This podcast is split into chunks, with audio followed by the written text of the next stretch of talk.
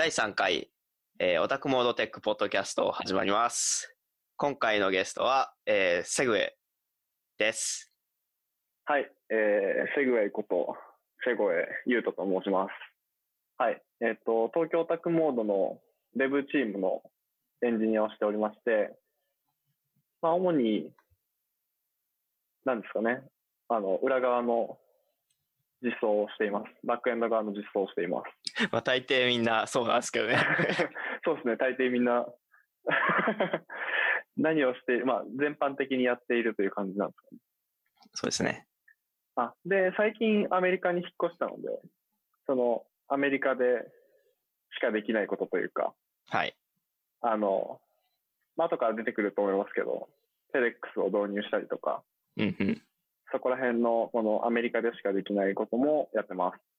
そうですね。今、えっ、と、東京オタクモードだと、まあアメリカは主に、まあ倉庫的な機能がありまして、まあウェアハウスですね。で、はいそれとまあ営業的なやつだったりとか、まあイベント、あの、アニメ系とかコミコン的なやつだったりとかに参加する拠点として、えっ、と、オフィスがあるという形ですね。で、そこにはいセグウェイが、えっ、と、何月から言ってたんだっけ？2017年の10月末から行ってます。おじゃあもう3ヶ月ぐらい。3ヶ月ですね。はい。もう史上最長の渡米になりますね。そうですよね。大抵その、なんだろう、あの、エスタ的なやつでいくと3ヶ月が限度なんで、まあそれを超えていくには、まあビザが必要になったりとかそうですね。しますね。そうですね。そうですね。じゃあ、初めはなんかそこら辺の US 絡みの話からします？そうしましょうか。そうですね。はい。ちなみにまあ、さっき3ヶ月を超えてっていう話をしたんですけど、セグウェイははいまあビザを取って今行っていうるん。長期、長期的なまあ出張というか、なんですか、駐在的な駐在ですね。はいで。すね。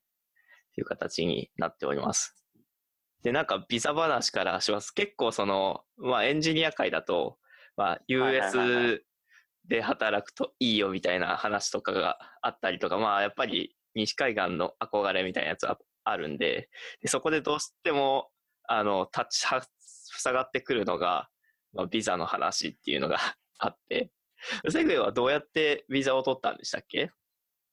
えっと、僕はですね、あの、よくエンジニア会話で言われる、この H1 ビザっていうのがあるんですけど、あの、それは本当にこのエンジニアとしてアメリカに行く。で、はいアメリカの企業が面倒を見るみたいな、まあ転職もできるみたいなビザなんですけど、はい。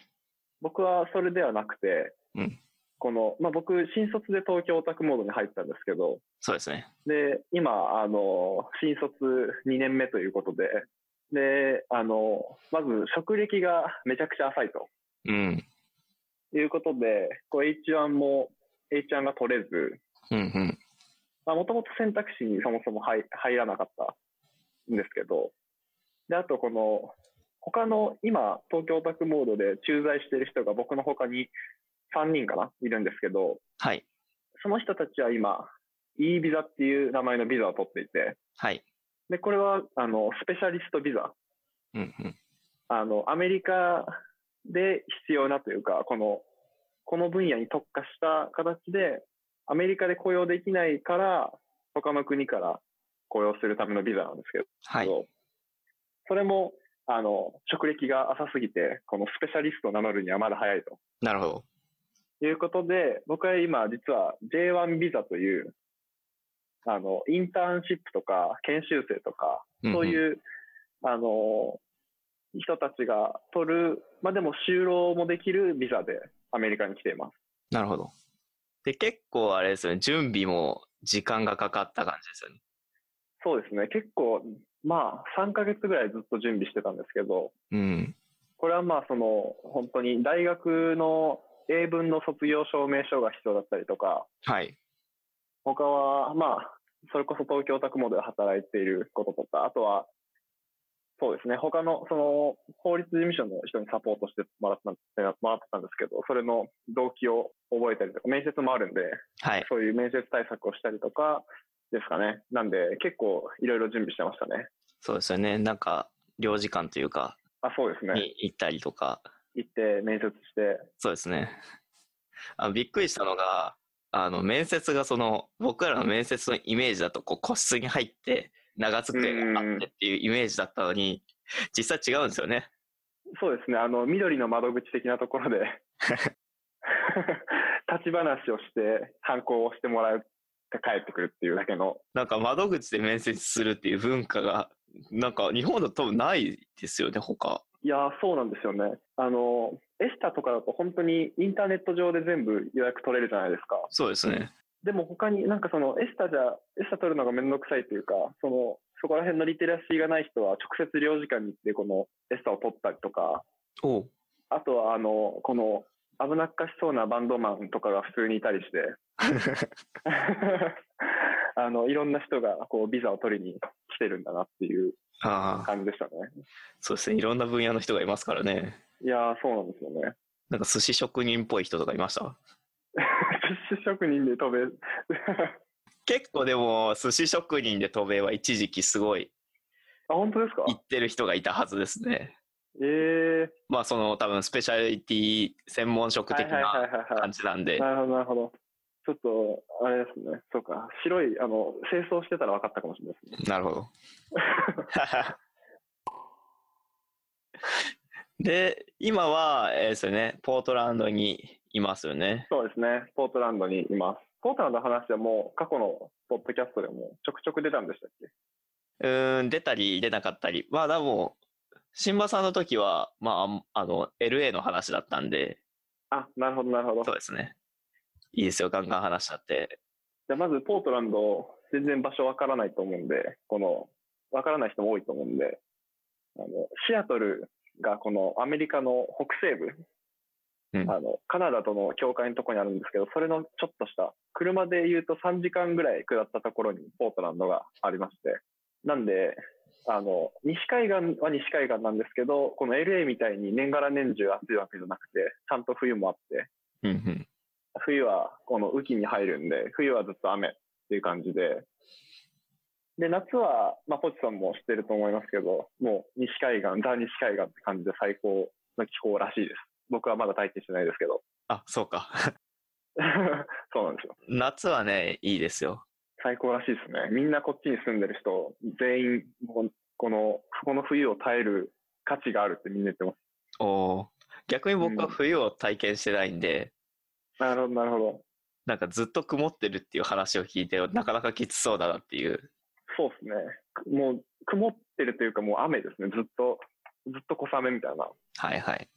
感じで、そうですね。日の出も7時ぐらいで、日の入りも5時ぐらいなんで、うん。日照時間も冬は短くなるって感じですね。なるほど。やっぱり、なかなか、慣れるといいのかもしれないですけどね。雨もそんなに激しい雨じゃないんですよね。傘差してます？もう傘、傘ささずに、このフードで乗り切れるぐらいの雨なんで、ああ、まあ、たまに強く降りますけど、はい。はい普段は全然大丈夫ですね。そうですね。去年はすごい雪を降って珍しいっていう話が。あ、そうですね。ね実は今年も降りまして、あ、もあの、クリスマスイブ、クリスマスか、に1日だけ降ったんですけど、おまあ、あとは、あの、ずっと雨で、まあ、ちょっと1日積もっただけだったんで、うんそんなに交通機関に影響なかったんですけど、う、なるほど。ホワイトクリスマスですね。ホワイトクリスマスです。あとはあれですね、あの、日本人が行くときに気にするご飯事情だったり、ああ、ご飯事情。そうですね。あの、ポートランド結構食の街らしくて、おあの、日本食、まあ、LA みたいにこう、日本食屋さんがいっぱいあったりとか、世界からこう、いろんなレストランが来てるわけじゃないんですけど、うん。あの、美味しいレストランとか、あとは、ちっちゃいビール醸造所その、自家製ビールを売ってるのレストランとかがたくさんあって、うんうん。あの、ご飯はすごく美味しいですね。こう、外れがないというか、あ、いいですね。感じですね。まあでもこの日本食が恋しくなるけど、そこまでもう寿司屋しかないみたいな。この使い勝手がいいわけではないですけど、そうですね。あ日本食スーパーとか行きました？あ、1ヶ月に1回ぐらい行ってますね。ああ、なるほど。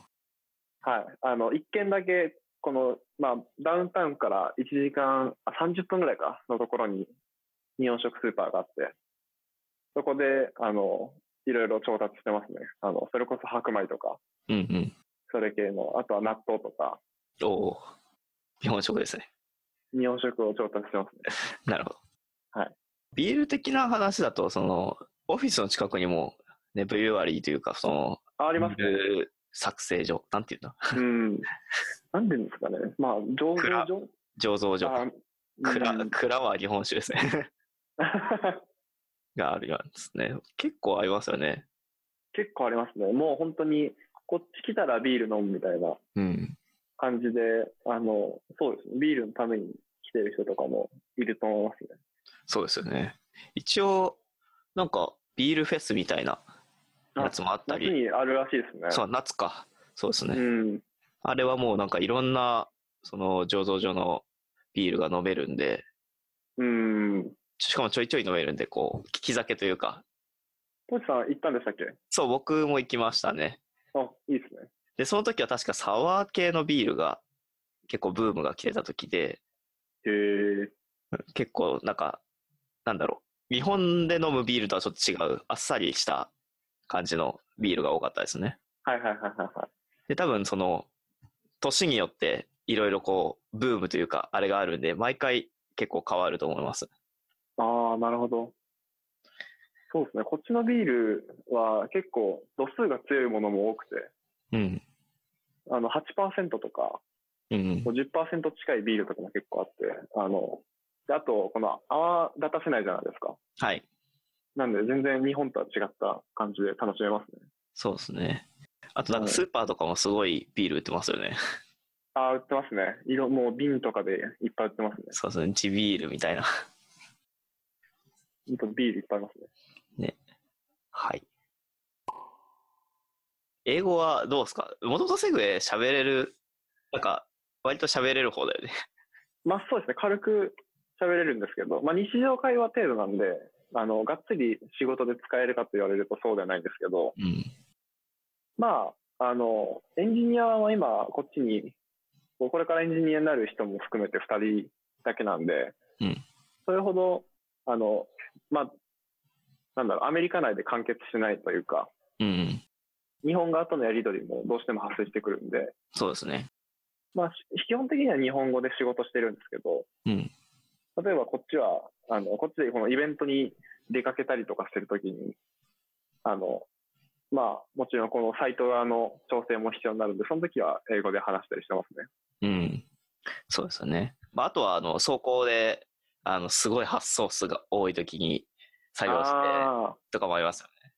そうですね。倉庫のこのエラー対応というか、あの、詰まった時とかはこっちで対応することもあるんで、倉庫メンバーと英語で喋ったりもしますね。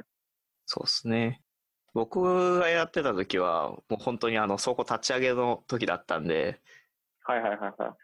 まあ、コードも書くし、もう荷物めっちゃ下ろしたりとか、あの、ああ、なんか棚卸しとかされてましたよね。そう、棚入れとかもいろいろしないといけなかった。うん。結構その時はまあ、倉庫メンバーと話したりとかしましたね。はいはいはいはいはい。そうですね。本当こっち、僕もあの、年末、ブラックフライデー、サイバーマンデー、ホリデーシーズンうん。の時は、もう倉庫がほぼパンクしてて、そうですよね。あの、僕もヘルプで入ったんですけど、結構、あの、まあ、東京タクモードって全部一貫して作ってるじゃないですか。うん。でもなんかそんなにそのアメリカ倉庫で、こう、がっつり作業することってなかったんで、うん。なんか、まあ勉強になったというか、うん。まあなんか、ここ不便だなみたいなところとかも見つかりますからね。あそうなんですよね。やってみると。そうやっぱりこう、なんていうの、ドッグフーディングというか、うーん。大切だなという気持ちになりますよね。いや、なりますね。本当こっちの人、本当に、こう、ちょっとでも日本語が入ってると、この拒絶反応というか、はい。この理解することをやめてしまうというか。まあでも日本人もなんかこう英語が入ってると、うん、よくわかんねえなみたいな感じになるのと、まあ多分似たような感じなのかな。そうですね。僕とか、あの、まあ英語だと僕らちょっとわかるじゃないですか。うん。だからちょっとその感覚がこう薄れてきてるんだけど、あの、ロシア語とか、あとあの、中東系のあの、なんていうんですか、あの、右右から読む、そうそうそあれとかを見た時の気持ちになると、なんかそういう気持ちがわかる再認識いや、そうですね。いや、そうなんですよね。はい。で、えっ、と、あ、また、あれか、リモート系の話か、時差、時差とかの話がある。あ、そうですね。あの、さっきも言いましたけど、こう、日本とのやりとりが少なからず発生してて、うんで、こう、時差で、今、あの、PST で、この標準時なんで、夏時間じゃないんで、業務時間的には1時間半とか2時間ぐらいしか被ってないんですけど、そうですね。はい。まあ、なんで、で、こう、結構この時差によるストレスというか、あの、どうしても、あの、日本の稼働時間ってこっちの夕方から夜になっちゃうんで、うん。この残業することになるのかなと思いきや、意外と、あの、ちゃんと追われていて、うん。そのコミュニケーションが直接必要な時は、そこにもうミーティングをガッと入れてしまって、あとは、こう、非同期で動けるように努力するっていう、いう感じで、今のところうまくいってる感じはしますね。なるほど。そうですね。うん実はこの、今収録してるのも、えっ、と、こっちだと8時、日本時間8時ぐらいそうですね。ですね。まあ、そのために、こう、ちょっとずらして、まあ僕はリモートでやってるんで、家からお起きてすぐ収録ができるっていう。そうですね。ミーティングも全部録画されてるし、まあデブチーム内ですけど、結構楽かなっていう感じですね。そうですね。やっぱりなんか、 Zoom を使い始めるようになって、録画がめっちゃ簡単になったんで、うーん。やりやすくなりましたね、そういう非同期的なやつは。うーん。確かに。この前、その、 Zoom 導入前は Google ハングアウトだったんで、あれを録画するときは結構大変で、その、音声とかがうまく取れなくて、うーん。あの、基本的に東京タクモード全部 Mac を使ってるんですけど、サウンドフラワーっていう、あの、PC 内の音を録画するやつを入れて、やらないといけないんですけど、なんかすげえ不安定で。音が取れてないみたいな。結構ありました。はいはいはいはいで、あとこの人数が増えていくと、ハングアウトが落ちていくみたいなことも起きたりとか、ハングアウトなぜか落ちる問題ありましたね。ありましたね。そうですね。やっぱり、まあそこら辺があると楽ですね。うーん。はい。あとは、あれか。アメリカの配送事情。はい。これちょっと唐突かもしれないですけど。そうですね。あの、東京タグモード越境 e コマースをしていて、はい。この日本から、まあ、主にアメリカに、に何割ぐらいなんですかね、結構の割合でアメリカに配送してるんですけど、うん。あの、日本からいろんな配送方法で送ってるんですよね。うん。こう、3種類ぐらいあるんですけど、まあ、EMS とか、具体的に言うと、SAL とか、あの、いろいろあるんですけど、こう、大体、あの、アメリ、現地に着くと現地の日本でいう郵政みたいなところが配送してくれるんですけど、うんそこ、まあ、それがアメリカで言うと USPS っていう、こう、あの、配送会社になるんですけど、うん。ここ、で、東京タグモードってこう、アメリカ人の、あの、職員が結構いて、いろんな人がこう、USPS ダメだよみたいな、もう本当に信用できないとか、で、あとこのカスタマーサポート経由で来るこのユーザーの意見とかで、USPS やめてみたいなうん。話とかもあるんで、こうでも、言うてもこの、もとももともと国営じゃんみたいな、はい。あの、そこがしっかりしてなかったら、郵便という事業自体成り立たないじゃんみたいな風に思ってたんですけど、うん。あの、行ってみたら本当だったっていう ことが、この、行ってみないとわからない感じでしたね。そうですよね。やっぱりその、はいロドメスティックなサービスは、やっぱ行って実際使ってみないとわかんないっていうのが結構ありますもんね。そうですね。実際あの、買った時になんかいろいろ経験してるんだっけ？そうですね。もうあの、届かないもありましたし、こう再配達したのにしてくれないとかもありましたし、まあパッケージそのものがロストしてどっか行っちゃったみたいな こともありましたし、結構、でも返品とか、あの、交換とかも全部一通りやってみたんですけど、うんなかなか大変ですね。なるほど。はい。あの、そうですね。ロストは、こう、まあ5%ぐらいだけどあるよみたいなことを言われて、現地の人に。うん。このロスト、ロスト印、あとはこの、日本だと基本的にこの箱だとサインが必要なんですけど、はいはい。こっちはもうサインなしでボンボン放置して帰っちゃうみたいなうん。ことがよくあるんで、こうい EC で、例えば Amazon で買っても、あの、家の前に、プロジェクター買ったんですけど、はいはい。もうそれクラスのやつが、あの、ほっぽり置かれていて、これ大丈夫なのかなっていうことが、まあ普通にあったりしますね。うん。うん。逆になんかこう、外出てる人だと嬉しいのかもしれないですけどね。そうですね。まあでもプロジェクタ なんかこう、ある程度、アマゾンだとある程度こう、高価なものだとサインが必要になったりとかするらしいんですけー、なるほど。ど。うん。だから、まあ、なんていうか、この人件費を削減しようとしてるのかもしれないですけど、なるほど。まあそこで、まあなんか救世主があると。そうですね。で、そこで、こう、長年のユーザーからも来てた要望の ESPS 以外の配送として、こう、FedEx っていうのを最近、去年の2017年の12月ですかね、に導入しまして、うんうん。これは、まあ、日本でいうヤマトみたいなもんなんですけど、FedEx って日本でも結構やってるんでしたっけ？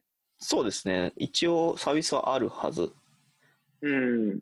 なんで大体、まあ、見たことはあると思うんですけど、結構、あの、こっちでは有名な、その配送業者で、うんで、それをやっと導入したんですけど、この FedEx は結構 B2B というか、うんうん。あの、ユーザーが直接ユーザーに、ユーザーというか、この一個人が一個人に届けるんじゃなくて、この会社から一一個人に届ける、あの、サービスが結構強くて、うんあの、会社単位でこう、いろんなあ、たくさん配送すればディスカウントしてくれたりとか、はいはい。価格調整というか結構柔軟で、あと価格も結構安くなりましたね。そこら辺はやっぱり、まあ EC やってると気になりますからね。配送料い。やー、そうなんですよね。配送料で一番、そうですね。配送料がでかいって感じですね。まああと、うんアメリカだと、まあいろいろ配送業者があって、あと UPS とか、まあすごい名前が似てるんですけど、うーん。まああったりとかしますね。まあ佐川的なポジションですかね。そうですね。UPS とか DHL とか？あ、そうですね。DHL もありますね。もああるんで、いろんな、そうですね、とこがやってて、で、このなんか、あの、なんていうんですか、ヤマトだと本当に一つ、サービスが一つしかないというか、うん。箱の大きさと重さだけで値段が決まるんですけど、うんうん。あの、アメリカってもう、めちゃくちゃ広いんで、それぞれのサービスがたくさんあって、例えばもう超特急で1日で届くやつとか、うんうん。あの、2日で届くとか、1週間で OK とか、うんうんあとは途中まで FedEx が運ぶけど、途中から USPS が運ぶよとか、はいはい。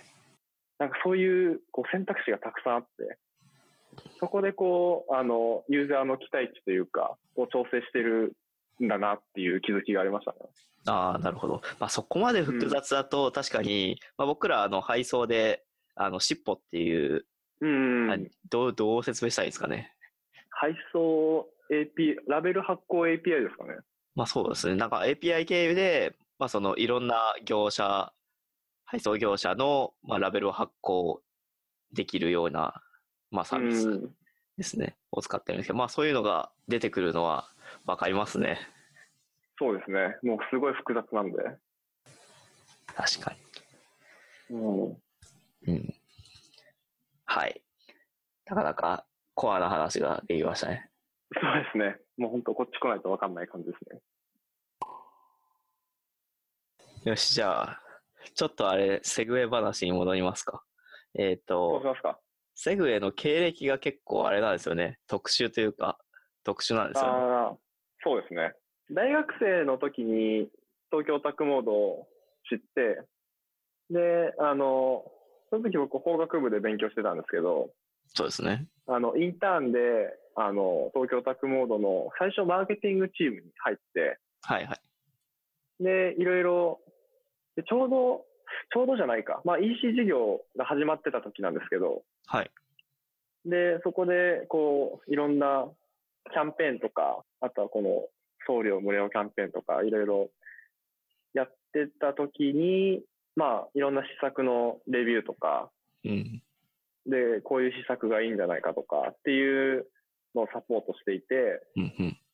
で、その、例えばこの、こういう、このキャンペーンでどれぐらい売れたかとか、そういう情報を知るために、あの、データを出す必要があるんですけど、うん。で、その中で、あの、まあ、まだ CMS とは違うんですかねなんかその裏側のデータを出す機能自体はいがそこまでかっちりできてなかった時だったんで、うん。うん。直接こうデータベースを触る必要があったんですね。はいはい。で、あの、まあ、インターンだったんですけど、こうデータベースを触らせてもらえるようになって、うんで、とあのうちは MongoDB を使ってるんですけど、そうですね。で、初めて触ったデータベースが MongoDB で、それもなかなか特殊ですけどね。それはなかなかなかなか特特殊なんですけど、でスケール触る前に MongoDB を触ってしまったっていう。で、あの、それをやってたら、そっちの方が楽しくなってきてしまって、うんあの、そうですね。エンジニアに興味が湧いてきて、で、オファーをもらって、そのまま入社したって感じですね。うんうん。すごい経歴で。まあ、初め、法学う部ん。で、トムに入ったのは、なんかそういうマーケティング的なやつでインターに入ったんですか？その初めの興味的そうですね。はあの、初めの興味的には、あの、まあ、でも、そんなに、あの、高尚な理由じゃなくて、こう、大学、あの、もう、後半だし、インターンしとかなきゃいけないかなっていう、ただの、こういう、あの、一般的な理由なんですけど、はいはい。はい。で、それでやっていって、まあ、興味的には、あの、マーケティングに近かったんですけど。はい。やっていくうちに、こう、どんどん、そっち、あの、こう、デブ寄りになってい、開発寄りになっていって、そのまま、あの、教えてもらって仕事をしてるって感じですね、今は。そうですね。うん。エンジニア転校した、転校というか、まあ、になった時は、まあ、初めちょっとトレーニング的なやつをやりましたよね。はい。多分、僕が最初のエンジニア転校組ですかね。そうですね。なんかすごい、初めの転エンジニア転校。まあ、他にも、今となっては、そうですね。他にも結構、あの、いるんで、そこの門戸が広いのはすごくありがたいなと思うんですけど。そうですね。他の企業だとそんなないんじゃないのかな。うーん、あんまり聞かないですからね。そうですね。そうですね。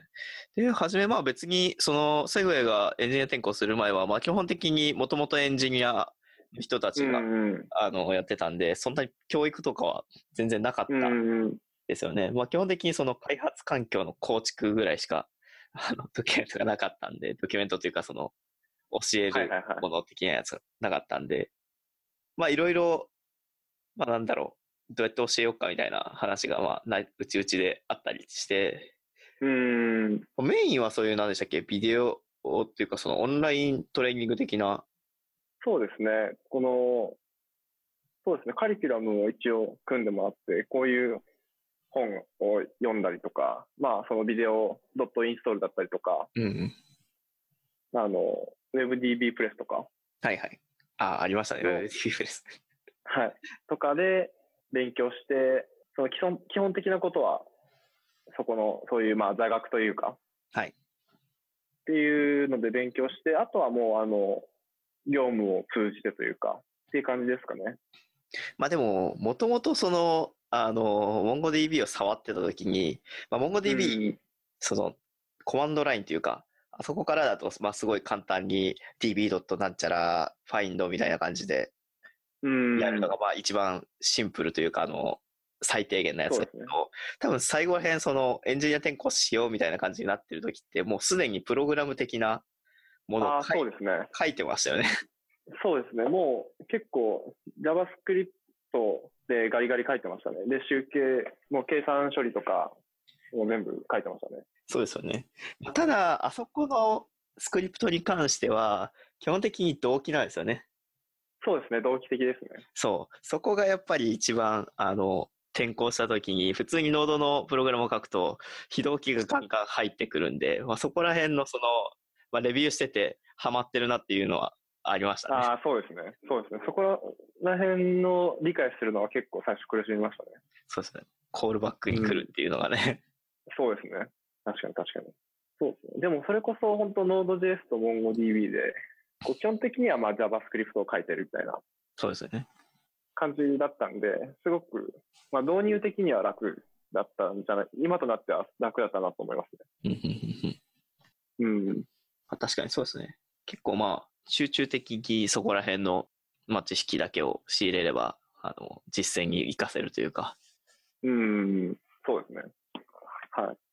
まあまあ、一応なんかこう多角的というか、あの、基礎的なところとかもいろいろや、座学でやって入れたのは、まあなんかこう、一応業務的なプログラムを書けるけど、エンジニア的にその、なんだろう、未来を考えたときに、はいはい、あんまりこう、なんだろう、土台がなくて、いきなりこう、コードをかけるみたいな感じになると、あの、応用が効かなくなるんじゃないかっていう話があって、はいはいはいはい。で、そこら辺はいろいろ、こう、なんだろう、並行して入れていったっていう形の、なるほどなるほど。だから結構そのリラックス的な、あの、知識が入ってたりとか、うんネットワークの基礎的なところの知識がうん入ってたりとか。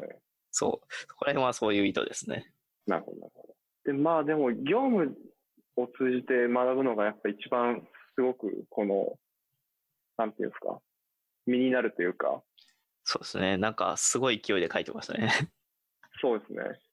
こうなんかでも結構、多分僕がエンジニアになった、でもずっとかもしれないですけど、新しい、どんどん新しいことが生まれてくるじゃないですか。はい。この、まあ事業的に。なんで、その、本当ゼロから、その、新しい事業をやるときに入れてもらったりとか、うん。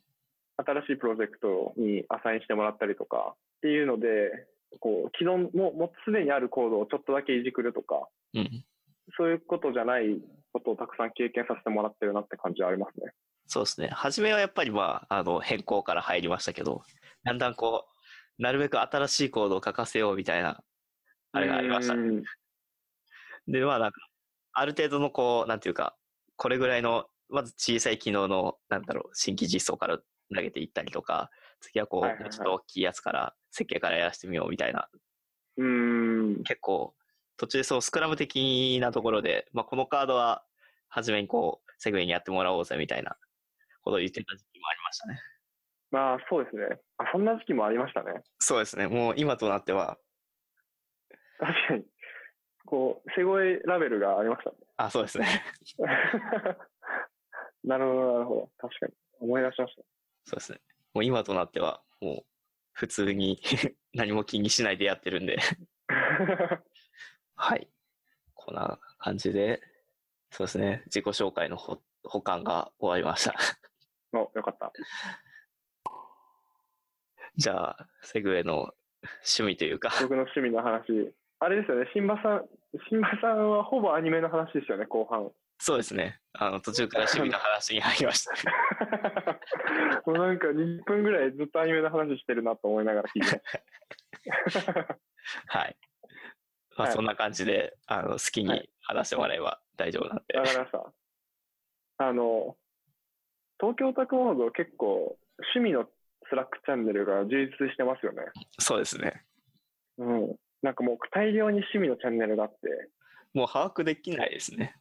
もう把握できないですね。こう、時々募集をかけたりとか、はいいろんなところでしてるみたいですけど、あの、本当に大量にあって、いろんな人が出入りして、こうなんか、好きに入ったり出たりしてる感じなんですけど、うんまあ、その中で僕が立ち上げたのが、マッスルチャンネル、シャープマッスルってチャンネルがあるんですけど、あの、基本的には、筋トレとか、エクササイズっていうんですかね、に興味がある人たちがうん。入るチャンネルで、あの、僕がトムに入社して筋トレにハマったことがきっかけなんですけど、そうですね。基本的にずっとどのプロテインがいいとか、あの、どのこの筋トレがいいとかっていう話ばっかりしてるチャンネルで、ですね。そうですね。もうすごいみんな、なんていうか、向上心というか、うん。があるチャンネルなんですけど、すごい、それで。はい。すごいですね。こう誰かしらが何かわからないことを質問したら、誰かしらが返してくれたりとか、うん。あとはこう、マッスルチャンネルを通じて、ライズアップを頑張ってる人とか、ライズアップ的な。ライズアップ的な、あの、あとは体重の経過を、このグラフを貼り付けて、こういう傾向があるんじゃないかとか、はい。いろんなことを話してるんですけど、まあなんで僕は、なんで結構東京タクモードも、あれですかね、筋トレにハマってる人が割といるそうですね方。なんじゃないかなと思いますね。まあ、確かに。確かに。まあみんななんか微妙にタイプが違いますけどね。そうですね。ポチさんはもうマッスルチャンネルいらっしゃいますけど、こう、腹筋に特化したりとか、そうですね。僕、腹筋しかやらないんで。あとあれか、糖質制限とかですかね。あ、そうですね。糖質制限もそうです。うん。あ、そうですね。糖質制限をみんなで頑張ろうって一致団結してたりしますね。そうですね。糖質制限のやつは何人かいますね。マッスルチャンネル。うん。こう何を食べたらいいとか、あ、どのサラダチキンが美味しいとか、あ、そうですね。っていう情報を共有し合ったりとか。コンビニ行くと、これが食べれる、これが食べれないみたいな。はいはいはいはい。こう、ブランパンはそんなに美味しくないとか。あ、そうですね。っていう、そういう食、栄養の話をしたりとかもしてますね。やっぱりなんか、思うのが、この、マッスルチャンネル、結構まあ、なんか流量がある時があったりするんですけど、やっぱりこう、意識が高まっていくというか、ここにいると、なんだろう、続く、続くんですよね。やっぱりここに報告してると。そうなんですよね。不思議なチャンネルですよね。うん。ちょっと前になんかハテブで、あの、LINE で筋トレ報告をする、筋トレだっけ？なんかジョギングだっけ？なんか、まあそういうのを報告するようにしたら1年間続いたみたいな話があったんで、へえ。やっぱりこう、マッスルチャンネルの存在がみんなの、なんだろうね、こう筋、筋肉に貢献しているんじゃないかな。そうですね。なんかこう励まし合ったりとか、この筋トレで培った集中力は絶対仕事に活かせるみたいな、こうみんな無駄にポジティブになったりとかそうですね。してますね。しかも結構有用な情報があるんですよね。そうですね。そうですね。あの、今、デブチームのこう、デブネタチャンネルっていう開発関係のネタについてシェアするチャンネルがあるじゃないですか。はい。こうそういう感じでこう、好きな情報を好きな時に好きなだけ貼れるというか、はいはい。いつでもウェルカムな感じがあっていいですよね。そう、なんかすごいなんか、そう気軽に投稿できる感はすごいなって思いますね、このチャンうネル。ーん、そうですね。こう、いるいながらもみんな頑張ってる感じがあって、うん。そうですね。しかもなんかこう、結構褒められるというか、うん。お、すごいとか、いいねとか、なんか、あ 俺もこうやってるみたいな、なんだろう、ーあー、そうですね。肯定感がありますよ肯ね。定感ありますね。確かにこう、マウンティングするんじゃなくて、こう、褒め合うというか、そうですね。マウンティングしてきたらもうみんなで祭り上げる。そうですね。こう、押さえつけないっていう、マウンティングする側も押さえつけないっていう、いい感じのこういうポジティブ連鎖がありますね。そうですね。なんか年明けとかはみんな、あの、目標張ってましたね。あ、目標 あってましたね。今年の目標みたいな感じの、セグウェイの目標は、あれですか、大会です。あ、大会ですね。今年の4月に日本で大会があるんですけど、あの、といってもこの僕は本当に、まだ始めて1年半とか、うんもうすぐ2年ですかね、にななんで、全然この体格しっかりしてるんで、こう、新人戦みたいなはいはい。感じの大会なんですけど、それを目指してこう、頑張るっていう目標を立ったんで、他にもこう、痩せるとかいう人いましたね。はいはい、そうですね。あれ、大会的には、なんかそのボボディービルダーの大会って、なんか種類があるんですよね？そうなんですよ。いろいろ種類があって、こう、いわゆるボディービル、皆さんが知ってるボディービルは、こう、ブーメランパンツを履いて、はい。あの、もう、真っ黒になってみたいなはいはい。感じだと思うんですけど、あの、僕が出るやつは、こう、ビーチで一番かっこよく見える体型選手権、簡単に言うとそうなんですけど、あの、まあ、短パンを履いて、こう、ビーチで佇んでたら一番かっこいいんじゃないかっていううん。人を決める大会なんですけど、あの、なんでこう、ガチムチすぎると、こう、惹かれるし、みたいな、ああ、なるほど。あの、感じのテンションなんで、それほどこう、もうめちゃくちゃでかくなきゃいけないってわけじゃないんですけど、なるほど。はい。いいですね。なんか、僕もそんなにガチ、ガチガチな感じより、こうなんていうか、うん、細マッチョじゃないけど、なんかそっち感じの方がいいなって。はいはいはいはいまあ。普通の人は多分そっちの方がいいなって思う。そうですね。そうですね。そうですよね。さすがにあの、なんていうか、シュワちゃんとか、あうの、ん。ね、あそこら辺のこう、なんていうか、血管浮き出まくりみたいな感じになると、そうですね。ね、あの、近寄りがたいですよね。うん。ら そっちになると、まあね、まあ、ビーチモテル感だったら、リーチで持てる。はい。いい感じかもしれないってなりますからね。そうですね。なんでまあ、アメリカでも筋トレしてるって感じですね。アメリカの筋トレ事情はやっぱりいいですか？日本に比べて。いや、もう最高ですね。日本だと、こう、ジムが、あの、小さかったりとか、うん。あとは、こう、都心に近いと、例えば渋谷とかだと、あの、結構、月額が高かったりとかするんですけど、こっちは、あの、ダウンタウンにあっても、月25ドルで、安い。まあ、なんで、3000円しないぐらいですかね。うん。やっぱ圧倒的に安いですよね。圧倒的に安いですね。で、あと年齢層がすごく広いですね。もう本当ヨボヨボのおじいちゃんから本当若い人までいるっていう感じで、うん。意識が高いのか、でもまあ意識高かったらみんな痩せてるはずなんでちょっと不思議なんですけど、なんとかしなきゃって人は、まあだからジムに行くハードルが低いんじゃないですかね、日本よりも。ああ、確かにそうかもしれないですね。うん。気軽にジムにあの加入できるっていう感じですね。うん。日本だとやっぱりなんか痩せようとか、そうですね。まあ本当にまあ筋、筋つけたいみたいな人たちが行く感じです。うんそうですね。アメリカだと本当に、あの、おばちゃんとか、こう、痩せる気がないおばちゃんもたくさんいます。はい。じゃあ、ジム的には、その、なんだろう、ムキムキな人だけじゃない感じですか？周りに。そうですね。ムキムキな、ムキムキな人もたくさんいるんですけど、うんもう普通のおばちゃんとかもこう横で一緒に筋トレしてる感じで。で、本当にジムが広いんで、こうベンチプレスだけで4台あったりとか、日本だと全然本当、ゴールドジムとかに行かないとそんなことはないんですけど、うん。普通のコナミとかだと、あんまり、あの、ちゃんと揃ってたりしないんですけど、あの、こっちだと、もう本当に、ベンチプレスもたくさんあるし、もういろんなマシンもたくさんあるし、プールもジャグジーもついてるみたいな感じの、あの、設備なんで、すごい充実してますね。いいっすね。うん。で、トレーナーがついてるんでしたっけ？今。あ、そうですね。あの、トレーナーをつけちゃったんですけど、そのトレーナーと、まあ、英語の練習も兼ねて、ああ、なるほど。はい。で基本的に筋肉の話をしてるんで、絶対伝わるんですけど。はい。なんか、専門用語みたいなんて出てくるんですか？筋。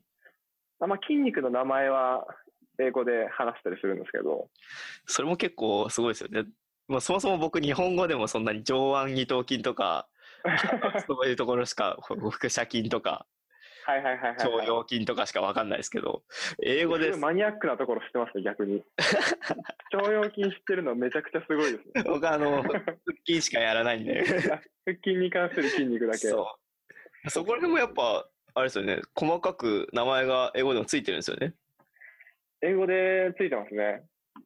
でも基本的にこの筋トレのこのエクササイズの名前になってるんで、あの、例えば、上さっきの上腕二頭筋だと、 biceps って言うんですけど、ほうほう。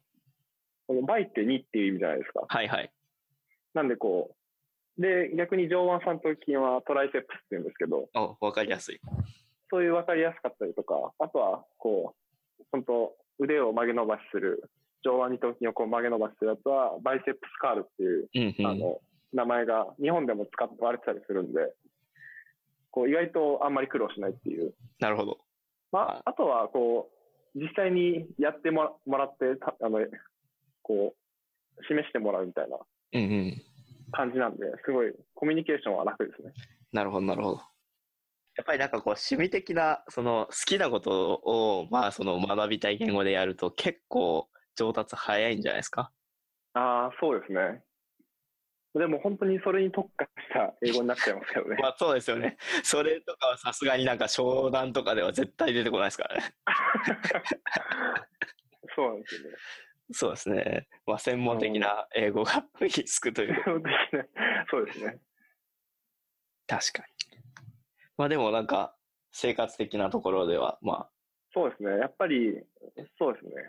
あの、体、まあ仕事的にも全然動かないんで、うん。うん、体を動かすのはいいかなと思って、そうですね。という建前にしております。筋肉留学とか言われてますからね。筋肉留学とか言われてますかね。確かに。まあ、その部分もちょっと否めないんですけど。まあ確かに。でもまあ基本的になんか渡米する人は大抵そのジムに入ってるような気がしますけどね。確かにそうですね。うん。僕がちょっと入れ入れさせてるところもちょっとあるんですけど。でも僕も LA 行った時に LA フィットネス入りましそっ。かそっか。そうですね。そうですね。めっちゃよかった。だからやめや安いから、こうあ、出入りがしやすいというか、そうですね。気軽に、まあ3000円ぐらいだったらね、そうですよね。そう。まあリフレッシュ的な、あれうのん。意味もあるし、いいかなって感じですね。そうですね。なるほど。そんな感じですかね。こんな感じですかね。えー今日のゲストは、えーセグウェイでした。ありがとうございます。ありがとうございます。